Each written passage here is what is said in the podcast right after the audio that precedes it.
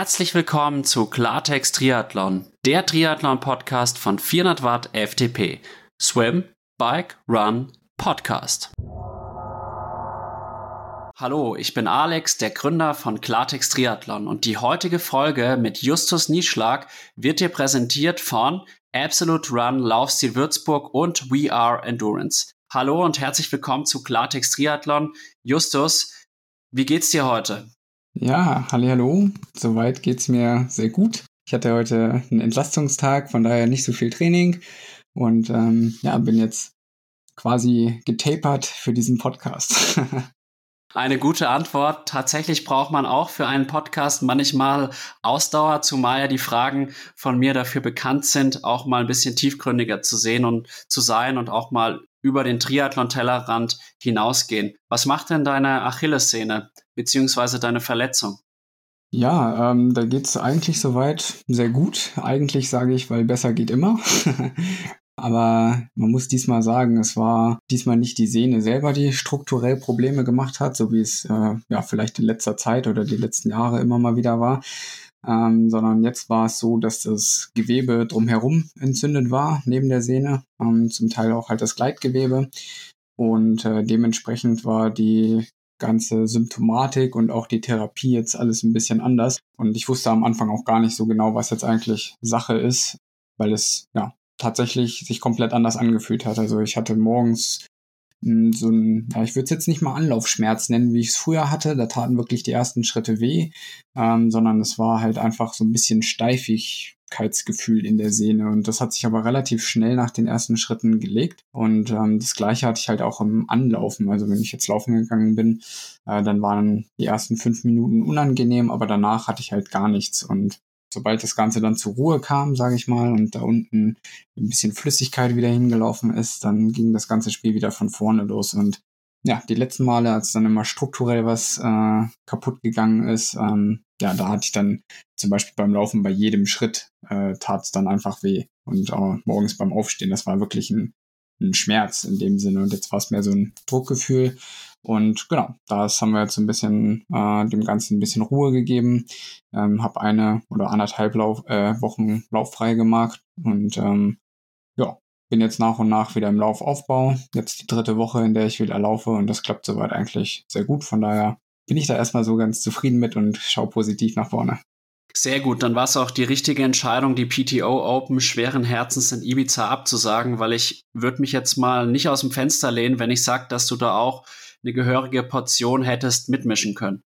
Ja, das war natürlich äh, eine ganz schwere Entscheidung für mich, ähm, weil ich habe mich natürlich riesig drüber gefreut, dass ich da die Wildcard bekommen habe und ja, auch natürlich die Chance damit, ähm, bei so einem stark besetzten Rennen dabei sein zu können, mit so vielen Olympiateilnehmern und Olympiasiegern in einem Rennen äh, an der Startlinie zu stehen und ja, ich denke, unter normalen Umständen hätte ich da sicher auch ganz gut performen können. Aber ja, hätte wenn und aber. Letztendlich, ähm, denke ich, war es die richtige Entscheidung. Ähm, weil wer weiß, was halt nach dem Rennen dann irgendwie passiert wäre. Also ja, man hätte sicher dann die Sehne wieder verschlechtert und dann wäre halt die Frage gewesen, wie lange dauert der ganze Spaß, um das jetzt auszukurieren. Und so war es ja relativ überschaubar mit anderthalb Wochen lauffrei oder ein bisschen Alternativtraining. Klar laufe ich jetzt auch noch nicht so super viel, bin ich aber davor auch nicht. Ähm, von daher sind das alles, sage ich mal, bekannte Problematiken, mit denen ich mich schon länger rumschlage. Und ähm, ja, kann jetzt so einfach meine Saison weiter planen, ähm, ja, die nächsten Rennen angehen und gut vorbereiten und ähm, hoffe, dass ich da dann halt wieder auch gute Ergebnisse zeigen kann. Also in meinen Augen bist du einer der Favoriten auch für die Ironman 73 WM in, La in Lahti, wie man sagt. Ich wurde nämlich neulich von einem Zuhörer darauf hingewiesen, dass ich ich vermeide das Wort jetzt lieber, das Ganze falsch ausspreche, aber ihr wisst, was gemeint ist. Und da wäre es natürlich fatal gewesen, wenn du jetzt quasi da in die Verletzung reintrainiert, beziehungsweise sogar einen Wettkampf mit dieser Verletzung bestritten hättest. Insofern eine sehr weise Entscheidung. Bevor wir jetzt auch über deine weitere Saison sprechen, würde ich einfach aber auch gerne noch mehr über dich erfahren. Gib unseren Zuschauern oder unseren Zuhörerinnen und Zuhörern doch einfach mal einen Überblick darüber, wer du bist, was du so treibst und was du vor allem so in den letzten zehn Jahren so getrieben hast. ja, also um es auf den Punkt zu bringen, Triathlon. also mein Leben besteht aus Triathlon und Triathlon und ja, Schlafen, Essen, Trainieren und ein bisschen Uni. nee, also äh, ich mache eigentlich schon mein ganzes Leben äh, viel Sport, ähm, habe mich in der Kindheit ja, vielseitig ausprobiert, würde ich sagen. Ähm, was ich weggelassen habe, äh, sind halt so Mannschaftssportarten, Ballsportarten, was jetzt nicht heißt, dass ich da die absolute Graupe war. Also ich habe schon auch gerne in der Schule Basketball, ähm, Volleyball oder auch Handball gespielt. Fußball, das war nie so richtig mein Ding. Ähm, das habe ich äh, eigentlich eher versucht zu meiden. Und wenn ich da gespielt habe, dann habe ich immer versucht, die Gegner platt zu laufen. Also das Ganze dann weniger über die Technik, sondern mehr über die Ausdauer zu kommen. und ähm, ja, ich habe ähm, ja, in der Leichtathletik, äh, im Schwimmen und im Turnen angefangen und bin dem Schwimmsport und auch ja, dem Touren äh, relativ lange treu geblieben. Wobei ich jetzt nie sagen würde, dass ich vom Schwimmen komme. Also das war ja, schon ein Schwimmverein, aber ohne großartige Ambitionen. Richtig schwimmen gelernt habe ich dann eigentlich, würde ich sagen, als ich dann zum Triathlon gekommen bin. Ja, und da hatte ich dann auch nochmal einen Leistungssprung auf jeden Fall. Und geturnt, Gerätetouren habe ich gemacht. Das Ganze habe ich bis zum 18. Lebensjahr betrieben. Habe mich dann aber entschieden, okay, das Verletzungsrisiko äh, ist mir in der ganzen Geschichte doch zu hoch, gerade auch halt mit der Perspektive im Triathlon und habe mich dann halt dazu entschieden, da im Touren ein wenig kürzer zu treten.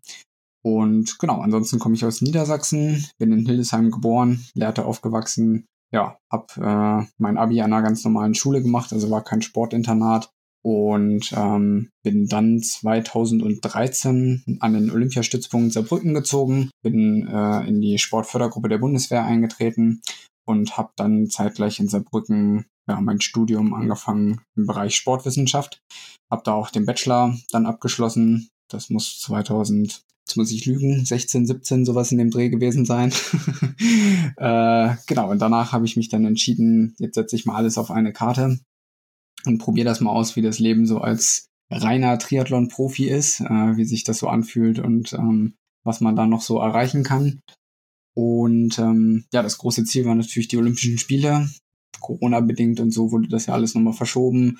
Äh, aber letztendlich habe ich mir ja den Traum erfüllt und danach habe ich mir gedacht, okay, wie geht's jetzt weiter für dich?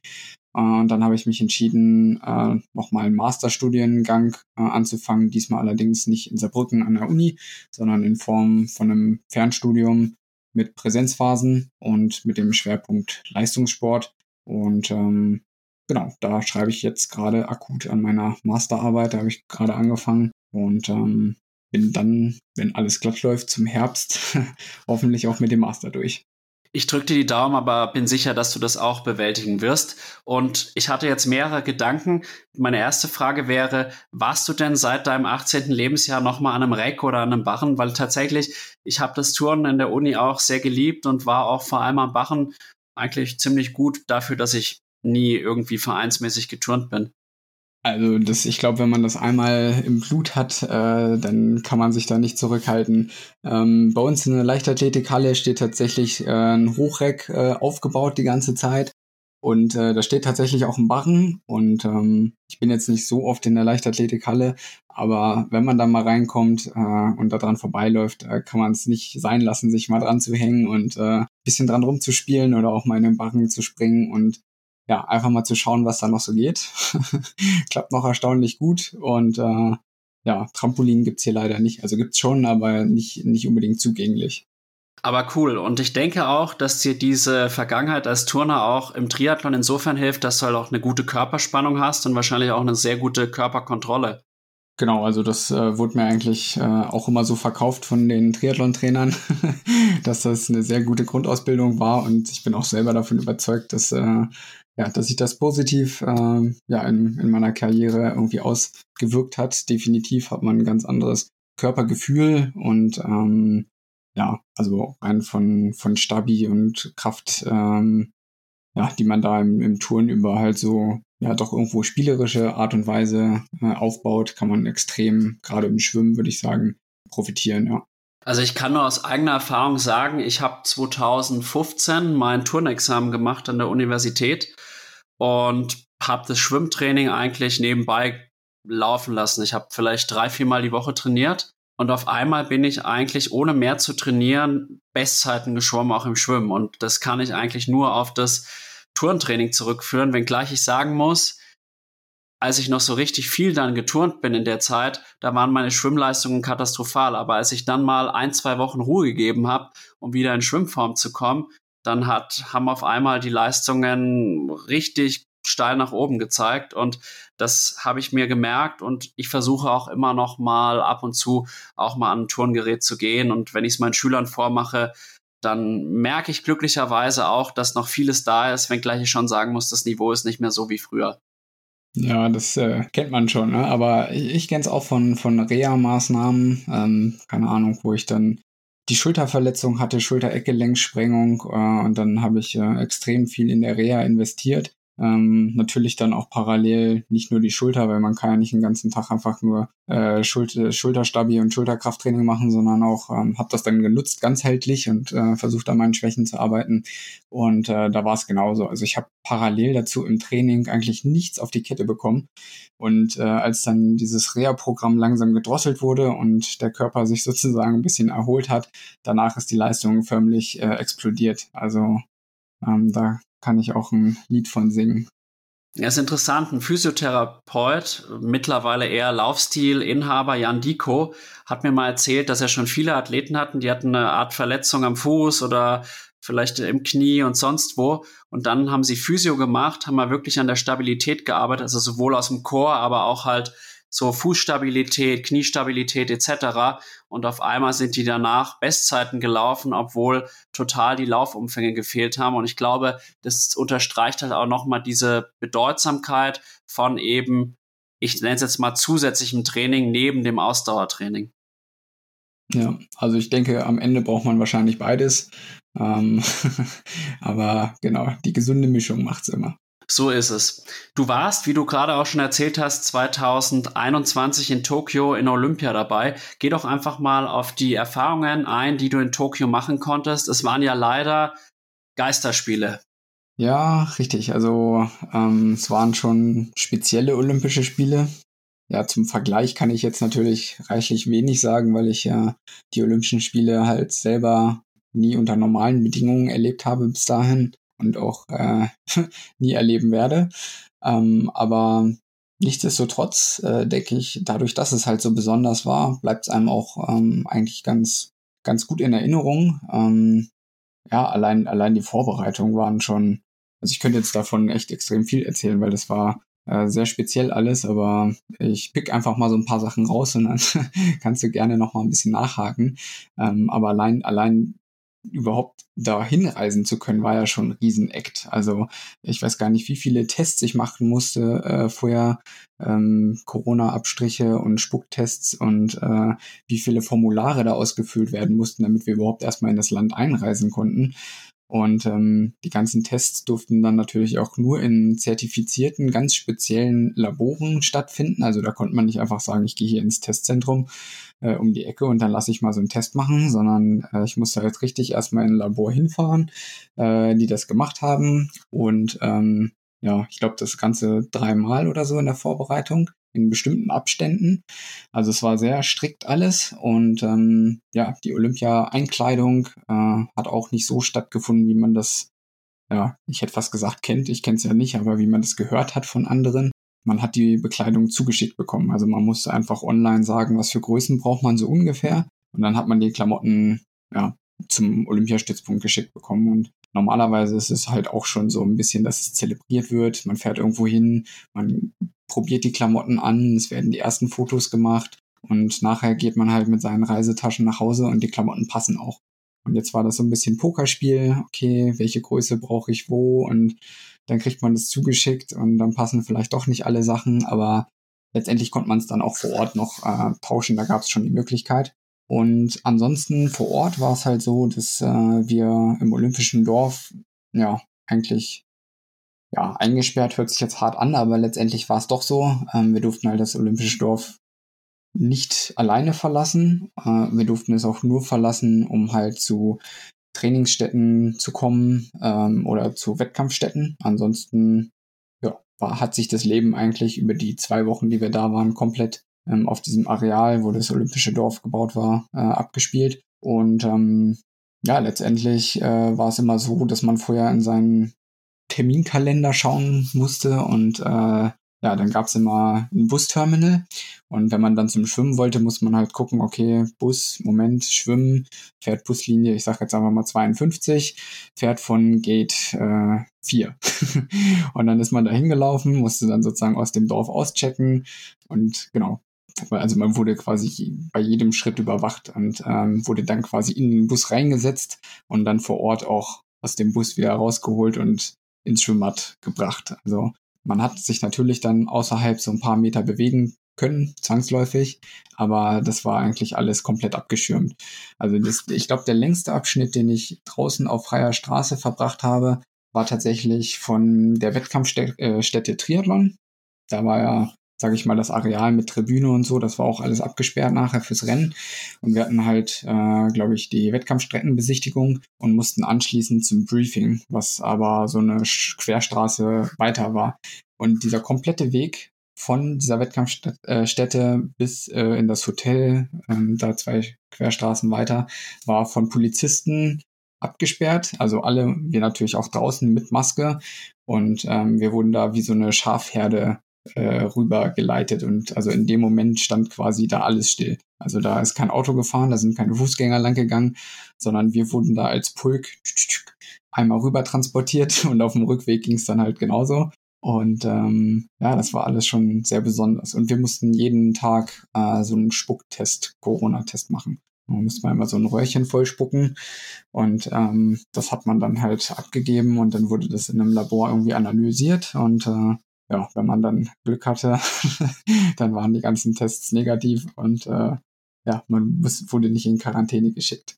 Ja, aber ansonsten war es halt äh, schon sehr, ja, bisschen einsam, hätte ich jetzt fast gesagt. Also man hatte schon wenig Kontakt äh, zu anderen ähm, Sportarten, zu anderen Ländern, zu anderen, ähm, ja. Also das war alles sehr, sehr eingeschränkt da. Also klar in der Mensa, das war riesengroß, äh, war aber auch jeder Sitzplatz war wie so eine einzelne Wahlkabine mit Plexiglas. Ähm, wir haben danach herausgefunden, wenn man sich unterhalten möchte, dann muss man sich nebeneinander setzen, weil durch das Plexiglas äh, ist eigentlich Kommunikation so gut wie unmöglich. Da muss man immer oben rüber brüllen.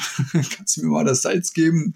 Also das war schon alles äh, sehr speziell, aber zumindest waren wir in den Wohneinheiten zusammen mit den Schwimmern äh, untergebracht. Im Flo Welbrock haben wir da gewohnt ja, von daher waren immer zu viert in einem Apartment. Ich habe mir dann das Zimmer mit Jonas Schomburg geteilt.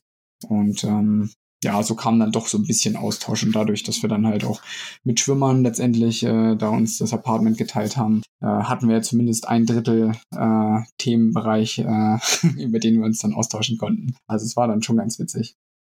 Ich habe das noch in Erinnerung, dass ihr mit den Schwimmern unterwegs wart. Hast du dann auch die Leonie Beck kennenlernen dürfen? Nee, die, also ist mir sicher da über den Weg gelaufen, aber ähm, war jetzt nicht so, dass wir da äh, uns äh, irgendwo getroffen und, und näher unterhalten hatten.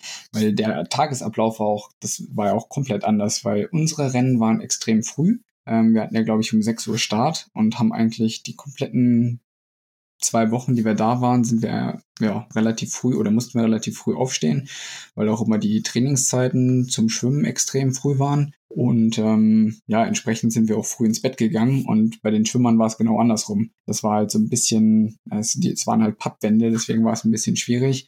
Äh, die sind halt abends erst losgegangen, hatten dann ihre Wettkämpfe oder Training und kamen halt spät abends zurück und haben natürlich morgens dann ausgeschlafen.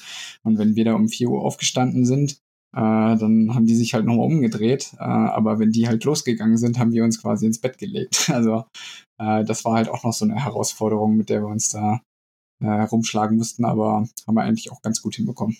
Ja, ich habe nur gefragt, weil ich bin früher mit der Leonie in einer Gruppe geschwommen und ich erinnere mich noch genau, sie ist ja ungefähr fünf Jahre jünger als ich, wie sie da mit zwölf oder so in Nürnberg bei einem Wettkampf bei 200 Meter Freistil nach sechs Bahnen aufgehört hat. Und wenn man dann halt jemanden über so lange Zeit begleitet und dann wird die fünfte bei Olympia und gewinnt jetzt auch Weltcuprennen und so weiter, da war ich natürlich interessiert. Und du kennst ja auch den Waschi, den Andreas Waschburger gut, der trainiert ja auch mit dir im Saarland in Saarbrücken, um genau zu sein. Ja, richtig. Äh, Waschi, den schwimme ich ja regelmäßig zusammen im Becken und äh, manchmal darf ich mir auch eine Bahn mit ihm teilen. ähm, ja, ist natürlich eine ganz andere Welt. Also der schwimmt halt einfach eine ganz andere Pace. Also am Samstag ist es zum Beispiel so gewesen, äh, dass ich habe so Schwellenintervalle gemacht, 400er und ähm, ja, ich muss schon sagen, ich bin einen Ticken schneller geschwommen als er, aber er ist halt einfach 25 Kilometer diese Pace geschwommen. Und ähm, das ist halt unvorstellbar. Äh, von daher ist das äh, größten Respekt, äh, wenn man irgendwie weiß, was das bedeutet ähm, oder wenn man die Leistung einschätzen kann. Das, äh, dann ist es, finde ich, einfach noch viel beeindruckender, als wenn man sagt, okay, der schwimmt halt hier 25 Kilometer in, ich weiß jetzt nicht, fünf Stunden oder wie auch immer. Ähm, dann sagt man sich, ja, okay, war schon, schon flott. Und wenn man dann noch sieht, wie er das schwimmt, also äh, dann guckt man sich das an, der springt da rein ins Wasser und dann schwimmt er mit einer Zugfrequenz los, wo du dir denkst, okay, was hat der heute vor? Macht er hier ein bisschen, ein bisschen Badewanne, schwimmt er ein bisschen aus oder so? Und dann guckst du so auf die Uhr und dann schwimmt er die ersten 100 Meter so easy mal in 1,7 durch. Und du denkst dir, okay, das sieht irgendwie gar nicht, wenn ich 1,7 schwimme, sieht das auf jeden Fall anders aus. Ja, also ich hätte jetzt auch geschätzt, dass er wahrscheinlich so zwischen 1,8 und 1,10 die 25 Kilometer durchgeschwommen ist, was natürlich schon echt flott ist. Also nur mal so zur Einordnung. Meine äh, 400 Meter Bestzeit auf der Kurzbahn wohlgemerkt liegt bei 4 Minuten 40 und das schwimmt er eben 25 Kilometer easy durch, Tendenz eher schneller und echt krass, was der abliefert und vor allem er ist jetzt auch nicht mehr der Jüngste und jetzt hat er ja auch dieses Ärmelkanal-Projekt, Vielleicht lade ich ihn auch mal in den Podcast ein. Ja, ich denke, das ist sicher eine interessante Nummer. Also allein mit der Temperatur, dann die Distanz, die Pace, also da kommen so viele Faktoren zusammen, die, die das Verein einfach äh, ja, unvorstellbar machen, diese Leistung erbringen zu können. Aber äh, er zieht das durch, er bereitet sich darauf vor und äh, ich werde es auf jeden Fall verfolgen, was er da, was er da treibt. Ich auch. Ich bin sehr gespannt und wäre cool, wenn er den Weltrekord brechen würde. Aber gut, jetzt haben wir genug über das Schwimmen geredet. Wir wollen ja eigentlich über dich und deine Olympia-Erfahrungen reden. Warst du dann auch irgendwie in einer gewissen Weise enttäuscht, dass ausgerechnet du jetzt diese Geisterspiele erleben musstest? Oder hat wirklich die Freude überwogen, dass du überhaupt bei Olympia starten konntest? Ja, also die Freude hat definitiv ähm, überwogen, dass ich, dass ich es geschafft habe, mich für die Olympischen Spiele zu qualifizieren, äh, dass ich da irgendwie meinen Traum erfüllen konnte. Und äh, letztendlich müssen wir ja sagen, beim Triathlon Geisterspiele, das kam ja nicht so ganz hin. Also es war ja schon so, dass eigentlich die meisten Wettkampfstätten halt abgeschirmt waren. Und gerade wenn es halt Indoor-Sportarten sind, ja, da war es sicher schwierig äh, ranzukommen. Aber im Triathlon, du kannst ja halt nicht einfach so ein komplettes Areal oder so einen Stadtbezirk sperren. Und äh, wir fahren halt nur mal mit dem Fahrrad über die Straße irgendwo im Kreis und laufen da auch entsprechend. Man kann das Ganze nicht irgendwo im 400-Meter-Stadion machen und sperrt das dann einfach ab. Ähm, von daher hatten wir beim Rennen tatsächlich echt viele Zuschauer. Ähm, da waren zwar überall Ordner, die dann irgendwie versucht haben, die Leute weitergehen, bitte weitergehen. Aber letztendlich haben die Leute dann sozusagen gesagt, naja, wir gehen hier spazieren, ach Mensch, hier ist ein Rennen, da können wir auch mal ein bisschen klatschen. Äh, so in, in die Richtung hat das dann funktioniert und äh, dementsprechend war an der Strecke schon, schon gut was los. Lediglich im Stadion, äh, wo auch dann Tribüne und Zieleinlauf war, da war natürlich außer Trainer, Betreuer, Ärzte, also wer da alles eine Akkreditierung bekommen hat, äh, Sportler, war da halt sonst niemand zugelassen. Also da war es dann schon ruhig, aber sobald man da rausgekommen ist, ähm, ja, war es eigentlich wie ein normaler Triathlon. Das ist doch schon mal was. Und dann hattest du zumindest ein bisschen mehr Glück als jetzt eben Indoor-Sportler wie Fechter und so weiter oder Boxer. Das freut mich für dich. Wie lief's denn sportlich? Warst du am Ende zufrieden? Du hast den 40. Platz im Einzel belegt und wie ich finde, einen sehr soliden sechsten Platz im Mixed Relay mit deinen Teamkameradinnen und Teamkameraden erzielt. Ja, also das muss man sicherlich äh, zweigeteilt betrachten. Also mit dem Einzelergebnis ähm, ja, bin ich natürlich nicht zufrieden. Da hätte ich gerne was anderes gezeigt, aber ja, sollte, hat nicht sollen sein an dem Tag, äh, lief halt nicht. Die Vorbereitung war auch schon nicht so prickelnd und ähm, ja, aber auf der anderen Seite muss man ja sagen, das Mixed Team Relay, das hat äh, wieder viel Spaß gemacht. Das ist ein cooles Format, das ist ein spannendes Format und ähm, ja, ich denke, wir haben uns da echt gut verkauft und äh, können auf jeden Fall mit dem sechsten Platz da mehr zufrieden sein. Ähm, und so gesehen, sage ich mal, im Gesamtpackage Olympische Spiele für mich ähm, ja, war es schon, würde ich sagen, erfolgreich, ähm, war, war cool, schöne Erfahrung gemacht und ich bin mit einem olympischen Diplom nach Hause gekommen. Also ich finde, das hat schon mal was. Hast du auch ein Tattoo? nee, tatsächlich nicht. Äh, ich habe ich hab überlegt, also wenn, dann würde ich es mir ganz klein irgendwo für mich, sage ich mal, äh, hin tätowieren, wo es nicht so auffällt. Also viele machen das ja dann riesig irgendwo an die Arme oder sonst wohin äh, und am besten noch in Farbe. Das ist nicht so meins, muss ich sagen. Ich hätte das eher ja, schwarz-weiß sozusagen gelassen und ja, irgendwo relativ klein. Aber ja, habe ich, hab ich nicht gemacht. Ähm, ich hatte das eigentlich mit einer Freundin sozusagen, hatten wir das äh, im Vorfeld besprochen. Wenn wir uns da beide qualifizieren, dann machen wir das. Äh, sie hat sich leider nicht qualifiziert und ähm, ja, alleine habe ich mich dann, habe ich mich dann nicht überwinden können, das, äh, das zu machen.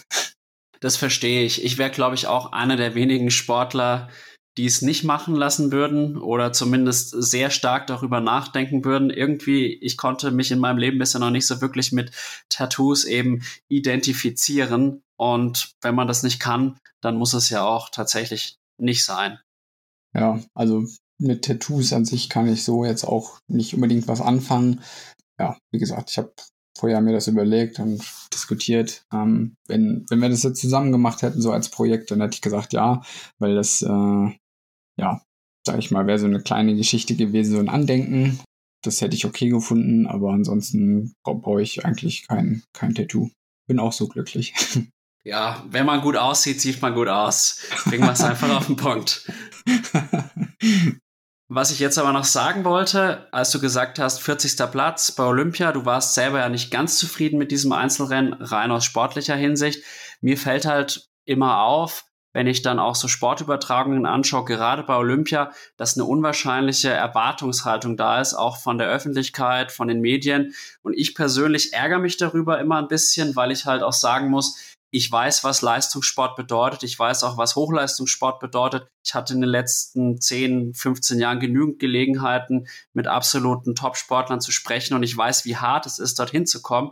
Und ich störe mich da tatsächlich auch an dieser Erwartungshaltung. Und ich finde es einfach eine klasse Leistung, dass sich ein Mensch überhaupt für Olympia qualifiziert und über Jahre so viele Entbehrungen auf sich nimmt. Und insofern kannst du da wirklich stolz sein. Ja, danke, danke für die aufbauenden Worte.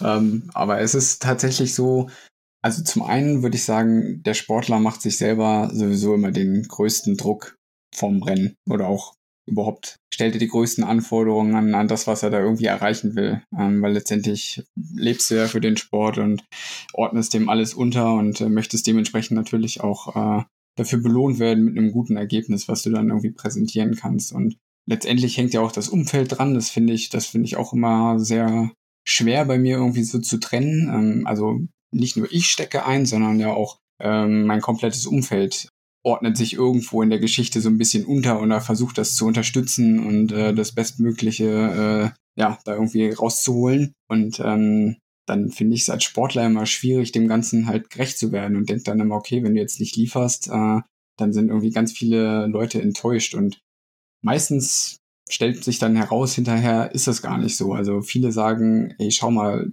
du hast es überhaupt dahin geschafft, da sind nur also da können nur so und so viele Leute überhaupt teilnehmen und äh, insgesamt waren zwei Deutsche da und du warst einer davon.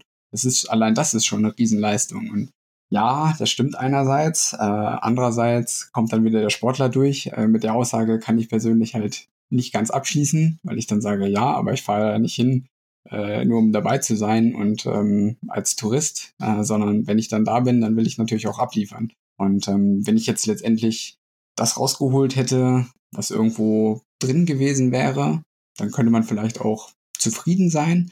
Aber letztendlich ähm, ja, war es halt auch wieder eine körperliche Geschichte. Ähm, die Vorbereitung war nicht, äh, lief nicht so. Ja, war, lag vielleicht auch so ein bisschen daran, dass äh, letztendlich das war eine kurzfristige Qualifikation. Das heißt, wir hatten auch gar nicht mehr viel Zeit, äh, die Olympischen Spiele an sich vorzubereiten. Aber das ist, das ist, das, da diskutieren wir jetzt über ein grundlegendes Problem. Das finde ich sehr, sehr schwierig, weil Besser wäre es natürlich für die Leistung bei den Olympischen Spielen, wenn die Sportler schon frühzeitiger feststehen und sagen, okay, du fährst zu den Spielen und bereite dich jetzt äh, einfach darauf vor und dann zeigst du dann dein bestmöglichstes Ergebnis.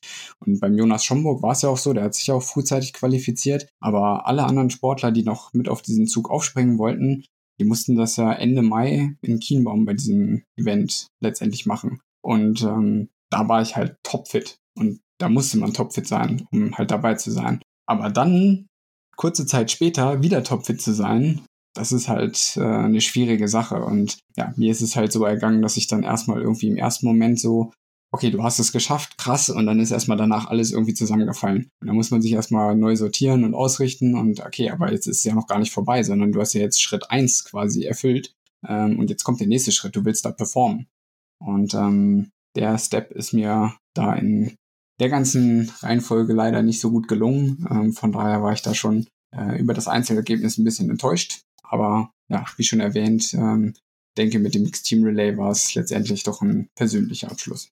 Würde ich auch sagen. Und du sprichst da tatsächlich ein Problem an, weil natürlich jeder, der im Ausdauersport unterwegs ist, und das fängt auch schon bei Amateuren an, weiß, dass man eben nur an sehr wenigen ausgewählten Punkten im Jahr wirklich in Topform sein kann und dann sind drei Monate tatsächlich etwas wenig. Und aber du hast eine Erklärung und wie gesagt, ich glaube, es gibt nicht so viele Menschen, die behaupten können, dass sie bei Olympia dabei waren. Du warst es und das sollte man mitnehmen. Und um jetzt auf Olympia 2024 zu sprechen zu kommen, war ja ursprünglich auch ein Ziel von dir, nehme ich an. Ja, durchaus. Also eigentlich wollte ich da noch so ein bisschen Wiedergutmachung betreiben, äh, nochmal im Einzelnen äh, versöhnliches Ergebnis hinlegen. Und ähm, ja, ich denke auch, dass der Mixed Team Relay ist eigentlich, ja, ich will jetzt nicht sagen egal, aber da, da, da sind wir eigentlich immer gut aufgestellt. Äh, da haben wir eine relativ hohe Leistungsdichte und ähm, das sind wir immer gut für, eine, für ein gutes Ergebnis. Ähm, von daher ging es mir hauptsächlich auch darum, einfach das Einzelergebnis nochmal so in gewissem Maße zu korrigieren äh, und natürlich dann auch erfolgreich mit der Mixed Team Relay Staffel zu sein. Ja, aber das Projekt äh, wurde jetzt begraben und ähm, jetzt gibt's neue Herausforderungen auf der Mitteldistanz. Ja, das Schlimme ist halt auch einfach, selbst wenn du jetzt dieses Jahr nutzen würdest, um hart zu trainieren, so wie ich bisher die Kurzdistanzathleten verstanden habe, und meines Wissens ist es halt auch so, dass du jetzt halt gar nicht die nötigen Punkte sammeln kannst, die eben nötig sind, um eben dann bei Olympia starten zu dürfen. Und insofern ist es natürlich echt bitter, dass jetzt Olympia 2024 in Paris für dich tatsächlich nicht in Frage kommt. Ja, bei uns ist halt äh, der Qualifikationszyklus geht immer über zwei Jahre und der hat letztes Jahr äh, Ende Mai hat er angefangen mit dem Weltcup oder ich glaube es war damals schon äh, WTS-Rennen in Cagliari und genau, dann gibt's immer ein Jahr äh, oder ist also insgesamt sind zwei Jahre, aber wird dann gesplittet, dann gibt's zwei Perioden, einmal das erste Jahr, einmal das zweite Jahr und äh, da kann man eine gewisse Anzahl von Rennen halt einbringen. Man kann auch so ein bisschen schieben, also in der ersten Periode mehr Rennen, in der zweiten ein bisschen weniger Rennen oder umgedreht. Und äh, ja, das läuft letztendlich schon. Wir haben jetzt, sind jetzt gerade in der Endphase vom, äh, vom ersten Quali-Abschnitt. Äh, und ja, letztendlich äh, durch dann auch durch die Verletzung letztes Jahr ähm, konnte ich bisher noch nicht so richtig Punkte sammeln und dann ja, hätte ich jetzt Anfang des Jahres halt durchstarten müssen, ähm, viel durch die Gegend reisen müssen, um halt die Punkte zu haben, um überhaupt erstmal in der Position sein zu können, sich zu qualifizieren. Und äh, ja, dann hat auch der Verband die Quali-Kriterien rausgebracht, die das Ganze nochmal verschärft hätten, sozusagen den ganzen Aufwand, äh, weil das Ganze ein bisschen anders gestaltet war als jetzt für, für Tokio. Also der Verband geht jetzt ein bisschen mehr auf die kompletten zwei Jahre. Also sprich, ja, auch für Nachwuchssportler ist es halt so quasi unmöglich, ähm, da Last Minute mit einer guten Leistung sich noch zu empfehlen, sondern äh, ist halt nur über, über einen Zeitraum von zwei Jahren möglich mit kontinuierlich guten Leistungen. Ich habe auch mit Simon Henseleit drüber gesprochen, der hat Olympia 2024 eigentlich schon abgehakt, der richtet seinen Blick schon auf 2028. Genau, das ist nämlich das Problem, was ich angesprochen habe, dass es halt, äh, ja, wie gesagt, über die kompletten zwei Jahre geht und ähm, die Top zwei oder drei, je nachdem, wie viele Plätze wir haben, aus dem Olympic Ranking der Deutschen werden halt einfach mitgenommen. Und ähm, letztendlich muss man halt dann so viele Rennen machen und so viele Punkte sammeln, ähm, dass man dann einer von diesen Top 2 oder Top 3 Athleten ist, dann wird man halt mitgenommen. Also es tut mir wirklich leid, dass dir diese Chance jetzt genommen wurde und das leider nichts wird. Du hast aber, glaube ich, das Beste draus gemacht und, glaube ich, mit deinem Sieg in Lanzarote entsprechend geantwortet. Und ich sag's jetzt mal frei raus, ich bin ja an niemanden gebunden, auch nicht bei der DTU. Ich persönlich habe, sag ich mal, die Nichtverlängerung deines Kaderstatuses schon irgendwie als eine Ausbeutung empfunden, das auch so verstanden, weil ich halt sagen muss, klar, vielleicht hast du gewisse Kriterien nicht erfüllt oder gewisse Normen nicht erfüllt. Das mag sein, aber es gab ja auch vernünftige Erklärungen und da habe ich dann persönlich nicht verstanden, warum macht man für den Kerl verdienter Sportler, Olympiateilnehmer nicht mal eine Ausnahme und sagt, okay, der hatte jetzt äh, wieder eine lange Verletzungszeit hinter sich und du hast ja sowohl im Kraichgau gezeigt, gut, das ist jetzt nicht Kurzdistanz, muss man auch wieder sagen, aber auch bei den Arena Games gezeigt, dass du Vize-Weltmeister wurdest, dass du auf dem höchsten Level nach wie vor mitmischen kannst. Ja, so hatte ich mir das halt auch äh, in etwa erhofft. Ähm und äh, ja, es, es hat sich schon so ein bisschen angedeutet. Also ich irgendwie hatte ich hatte ich schon Mitte letzten Jahres so ein bisschen das Gefühl, oh oh oh, du musst jetzt noch ein Rennen machen, ähm, um diesen Kaderstatus zu erfüllen, weil sonst kann das hier ganz schnell vorbei sein. Und ähm, ja, man muss aber dazu sagen, es wurden auch schon Ausnahmen gemacht über die letzten Jahre immer wieder wurden Sportler mitgenommen, die halt verletzt waren, genau mit der Begründung. Und ja, also ich selber hätte mich noch irgendwo gerne in einem Rennen gesehen, wurde mir aber quasi von Verbandsseite ja, ich, ausgeredet, will ich mal sagen. Äh, haben gesagt, nein, äh, lass das lieber, kurier das jetzt hier aus und ähm, dann kannst du vielleicht noch im, im späten Herbst oder so ein Rennen machen, wo du dann den Kaderstatus dir holst.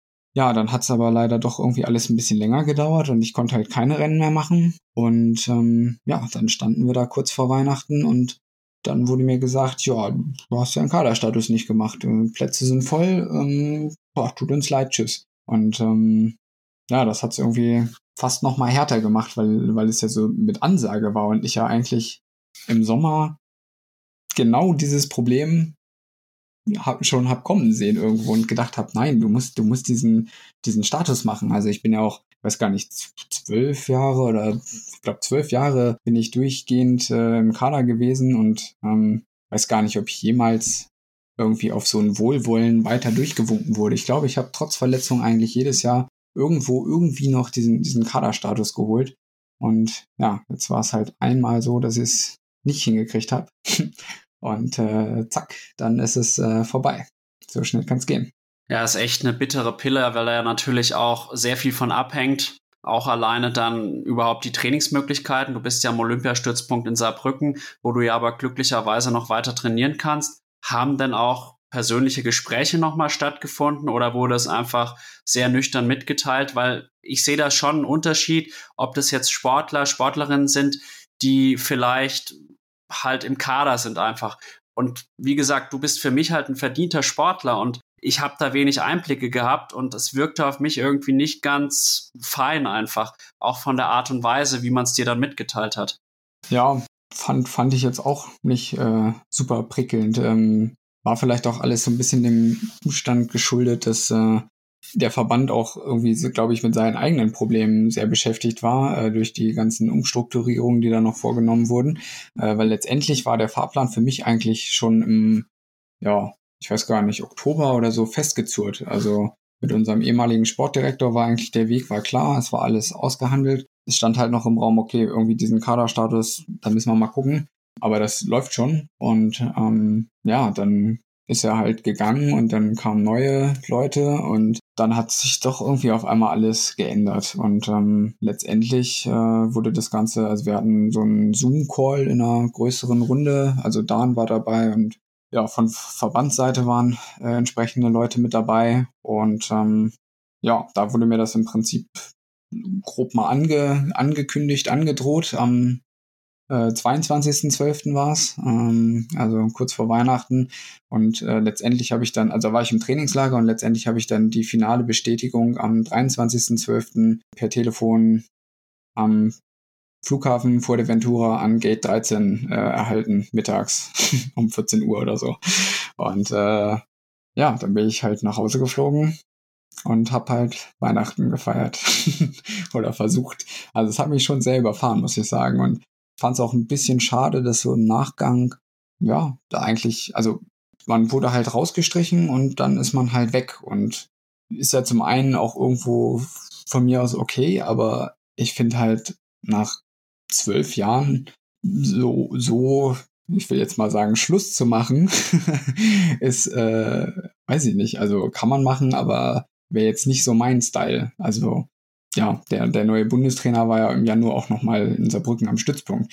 Und ähm, ich hätte irgendwie erwartet oder gedacht, dass da vielleicht nochmal jemand sagt, hey, ähm, wollen wir uns nochmal irgendwie hier kurz mal hinsetzen, zehn Minuten und nochmal persönlich sprechen. Aber ja, das wurde mir irgendwie nicht angeboten. Aber gut, ich muss dann auch sagen, von meiner Seite ging auch nichts aus. Aber was, was will ich da noch? Also das Ergebnis stand ja fest mit welcher Begründung hätte ich da jetzt noch auf irgendwen zugehen sollen und sagen sollen, äh, können wir vielleicht nochmal über das Ergebnis quatschen? Äh, lässt sich da noch was drehen? Nein, das war fest. Ja, von daher habe ich da auch nicht gesehen, dass das da von mir aus irgendwie so ein Gespräch nochmal stattfinden soll. Also ich habe mich dann nur darum gekümmert, dass bei mir persönlich alles weiterläuft, dass ich trainieren kann, dass äh, ja das Umfeld hier vor Ort noch alles stimmt. Und dann war das Ding für mich halt durch ja, was will man machen? Man muss dann irgendwie nach vorne schauen. Also ich sehe es genauso. Das war sicherlich nicht die feine englische Art. Und wie gesagt, du bist ein verdienter Sportler. Aber vielleicht sind das dann auch einfach Entscheidungsträger, die das einfach knallhart nüchtern sehen, da vielleicht das Menschliche ein bisschen zu sehr ausblenden. Man weiß es nicht, ich kann nicht in die Köpfe reinschauen, aber du hast es genau richtig gemacht. Und wie gesagt, ich glaube bisher die richtigen Antworten gegeben. Wie waren denn dann die Tage nach der Mitteilung der Entscheidung für dich? Wie musstest du dich neu aufstellen? Weil da ist ja sicherlich eine ganze Menge an Arbeit auch für dich angefallen. Ja, also es war sehr turbulent. Also zum einen war ich, war ich natürlich dann irgendwie froh, dass ich dann sowieso erstmal zu Hause war und ähm, ja, im Kreise der Familie da drüber diskutieren konnte und äh, ja, da den vollen Support und die volle Rückendeckung hatte. Und ja, dann, also da hing extrem viel dran, weil es war Weihnachten, Feiertage, neues Jahr. Mir wurde nicht mal zugesichert, dass ich quasi im Januar in Saarbrücken, wenn ich da wieder nach Hause komme, äh, dass ich da trainieren kann, ähm, sondern fand ich auch sehr schade. Da kam so eine Antwort wie, ja, da müssen wir mal gucken. Äh, ich sag, wie, da müssen wir mal gucken. Ich bin zwölf Jahre Sportler im, im Verband gewesen und da müssen wir mal gucken, ob ich in sieben Tagen da noch in Saarbrücken trainieren kann. Also da wäre mir, da wäre ich fast vom Glauben abgefallen. Und ähm, ja, solche Sachen wurden dann halt da erstmal diskutiert und dann natürlich hängt auch die Sportfördergruppe der Bundeswehr dran. Ja, letztendlich wurde mir halt gesagt, ja, zum, zum schnellstmöglichen Zeitpunkt ähm, werde ich da halt auch rausgehen. Äh, da konnte mir aber auch keiner sagen, wie das, also zu welchem Zeitpunkt. Und ich habe gesagt, naja, mein Vertrag läuft zum 31.12. aus. Ich habe bisher noch keine Verlängerung bekommen. Wie sieht denn das aus mit einer Krankenversicherung? Also so absolute Basics. Ja, das versuchen wir jetzt mal zu klären. Und in dem Moment habe ich mir schon gedacht, jo, okay, jetzt sind, wir haben jetzt Freitag, den 23.12., 14 Uhr. Jetzt haben wir Weihnachtsfeiertage. Zwischen den Feiertagen ich glaube, das wird extrem schwierig, äh, da irgendwas zu erreichen. Und äh, dann habe ich zwischen den Feiertagen selber den Hörer in die Hand genommen und meinen direkten Vorgesetzten in seinem Urlaub gestört und habe gesagt, hier die Hütte brennt. Äh, ich muss mal wissen, äh, ob ich am 1.1. eigentlich noch krankenversichert bin. Und äh, ja, das hat sich dann herausgestellt, äh, dass das sozusagen eine dreimonatige Kündigungsfrist gibt und äh, dass bei ihm im System auch eine Verlängerung, die ja vor, im Vorfeld besprochen war, auch äh, ja, auf grün steht sozusagen, also bestätigt ist und dementsprechend äh, ich mir da erstmal jetzt für, für den Anfang Januar keine Sorgen machen muss. Und genau, dann hatte ich auch von zu Hause direkt einen Termin mit dem OSP vereinbart, mit der OSP-Leitung und ja, habe dann Anfang Januar direkt äh, das Gespräch da gesucht, um einfach die Trainingsmöglichkeiten abzuklären. Und ähm, das war sehr, sehr positiv. Ähm, und da hat man auch gesagt, naja, wir, wir können dich ja nicht von heute auf morgen auf die Straße setzen. Hier gerade so viele Olympiateilnehmer haben wir ja hier auch nicht an unserem Olympiastützpunkt. Und ähm, da gibt es eine Übergangslösung und ähm, genau von daher ist gar kein Problem, Trainingsstätten und alles äh, erstmal weiterhin nutzen zu können. Und äh, ja, dafür bin ich immer noch sehr dankbar und ähm, ja, darf das Ganze ja noch nutzen und bin tatsächlich sogar noch Teil jetzt auch von der Trainingsgruppe, äh, Kurzdistanzler hier in Saarbrücken. Ähm, genau, kann da auch in der Gruppe weiter trainieren. Ja, von daher äh, hat sich das jetzt über die Zeit alles so eingependelt. Sehr gut und wenigstens sportlich gesehen bist du jetzt wieder gut aufgestellt oder was heißt wieder? Du warst ja nie richtig schlecht aufgestellt. Du hast deine Trainingsmöglichkeiten, du hast auch Trainingspartnerinnen und Trainingspartner Und insofern glaube ich, Haken dran setzen und dann jetzt einfach weiter die Mitteldistanzkarriere fortsetzen einfach. War für dich dann sofort klar, dass du auf die Mitteldistanz wechselst? Oder hast du auch kurz mal über ein mögliches Karriereende nachgedacht?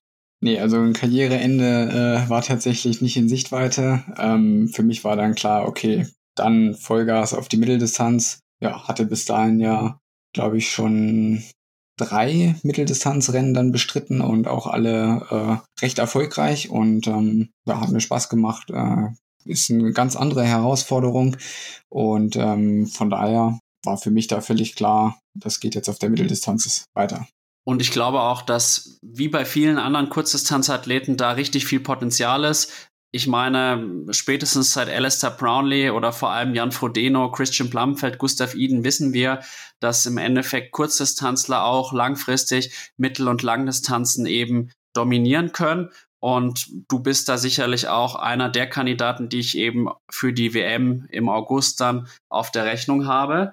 Und du hast dann ja letztes Jahr auch schon im Kraichgau Freddy Funk geschlagen. Übrigens in sehr beeindruckender Manier, wie ich fand. Und dann auch dieses Jahr schon deinen ersten Erfolg erzielen können beim Ironman 70.3 Lanzarote. Geh doch da auch mal auf das Rennen in Lanzarote ein. Und ja.